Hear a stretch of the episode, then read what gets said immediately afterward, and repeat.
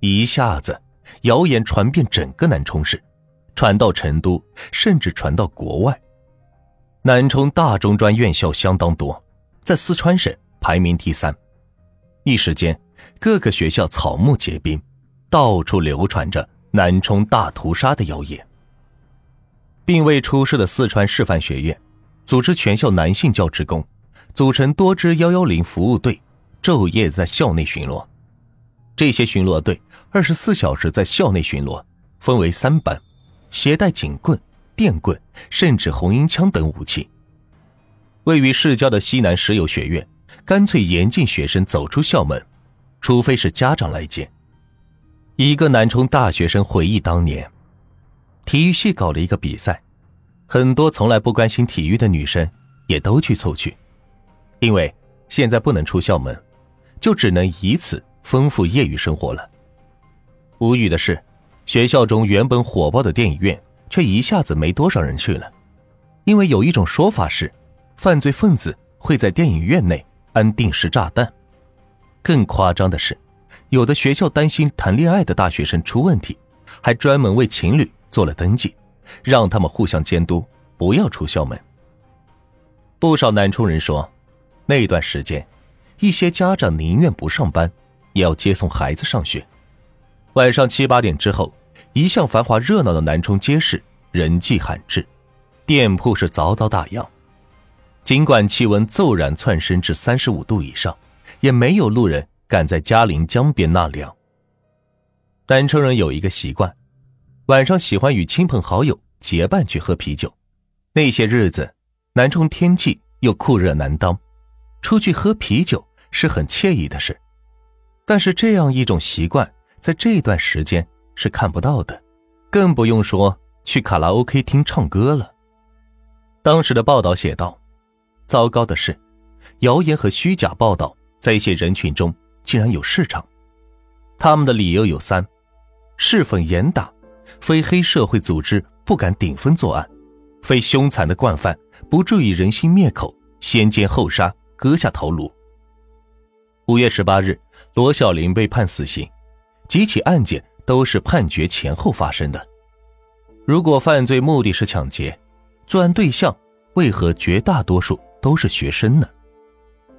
谣言之下，南充官方压力巨大，中国公安部和四川省委、省政府高度重视此事，要求必须限期破案，制止民间谣言。四川省公安厅一位许姓的副厅长率刑警局官员前往南充帮助侦查，随同的还有从成都市公安局抽调的三条警犬。中共南充市委书记靳中春表示。案子破不了，公安局长引咎辞职。南充市公安局长陈立自则自言：“此案不破，我就下台。”即便如此，一些民众对官方仍然是持不信任态度，根本不相信官方的任何说法。南充街头一个老头子说：“警察进驻南充一些大学后，我更不放心了。这不说明……”谣言有道理吗？否则，为什么要派警察进学校呢？警方是哑口无言。面对如此高压，警方只能不惜一切代价尽快破案，不然从上到下都不会好受。客观来说，这个案件并不难侦破，线索很快就来了。五月二十二日晚上九点二十分。高平分局水上派出所报告，距离案发现场仅仅几公里的一个看西瓜的老人，前些时间接待过几个来路不明的青年人。这一伙人形迹可疑。据老人回忆，大概在十八日左右，有几个男青年来到他的瓜棚，要求住些日子，并且主动帮老人收麦子、挑水，还说不要工钱，只要给口饭吃即可。这伙人在西瓜地的瓜棚里住宿了四五天，于二十一日下午离开。二十三日上午，省公安厅刑侦局副局长刘长补带着几位技术专家立即前往南门坝西瓜地，根据老人回忆进行人像的模拟画像。五月二十三日，专案组梳理以往案件的民警，很快发现了线索。四月十九日晚上二十三点，个体司机曹敏带着妻子回家，路过高平三岔路的一条小路时，突然被三个男人持刀抢劫。其中一个歹徒用刀顶住了曹敏的下巴，让他交出钱来。曹敏稍有迟疑，歹徒的刀尖就刺破了皮肤。曹敏见歹徒如此凶恶，只能将现金、手机、小灵通、传呼机等财物。全部交给他们，没想到，三名歹徒抢了钱财以后，又试图强奸曹敏的妻子，淫笑着将他按倒在草丛中。曹敏常年跑车，曾经多次遇到过劫匪，经验丰富，他立即呼救。正巧远处有几个路人结伴骑自行车，听到求救声，他们立即高声询问怎么回事。见有人来了，三名歹徒知道无法继续强奸。但歹徒胆大妄为，只是放开曹敏夫妻，不慌不忙的走了。曹敏知道歹徒不好惹，也不敢追击，急忙带着妻子逃走。这期间中，歹徒用刀顶住了曹敏的下巴，将他刺伤。而这系列案中，有很多人也是被尖刀顶住下巴，尤其受害者素登春最为明显。那么，显然这三个歹徒有高度的嫌疑。警方立即将看瓜老人回忆的模拟画像交给曹敏夫妻辨认。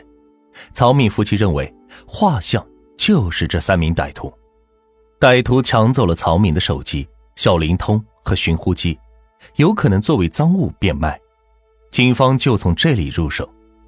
经过技术调查，发现曹敏的手机、小灵通均被卖到南充市人民路的。旧通讯器材市场，这里几乎是一个公开的收赃窝点。店主明知道一些手机是赃物，只要卖价低廉，一律照收不误。经过警方调查，店主只能记得卖手机的是一个戴着口罩的男青年，中等身材，操着本地口音，其他的就一概不知道了。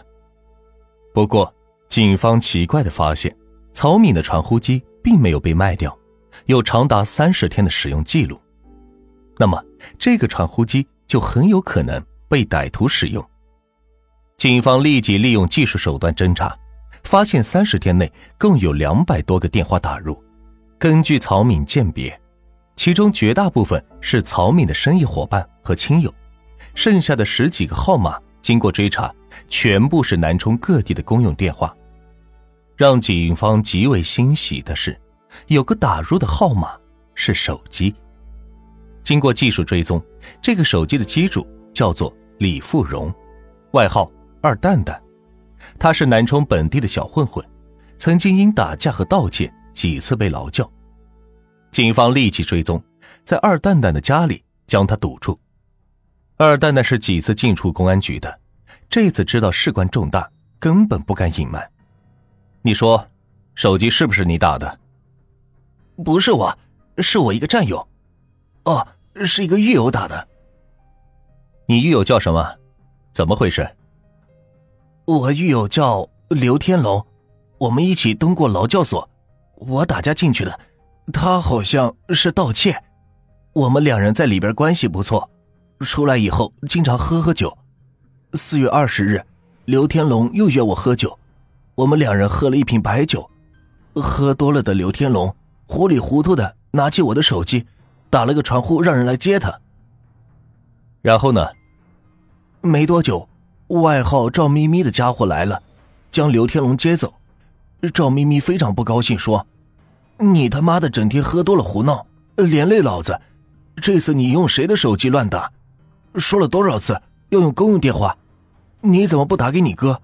这不是要害我？你就是故意的。”赵咪咪是谁？赵咪咪也是我们劳教所里的一个狱友，我们几个蹲过一个号子，他和刘天龙是好朋友，跟我也算是半个朋友。赵咪咪大名叫什么？叫赵强。你现在告诉我们，这伙人到底是干什么的？你知道什么？二蛋蛋欲言又止。呃，刘天龙和赵强这两个王八蛋，呃，不是好人，他们可能有命案呢。你为什么这么说？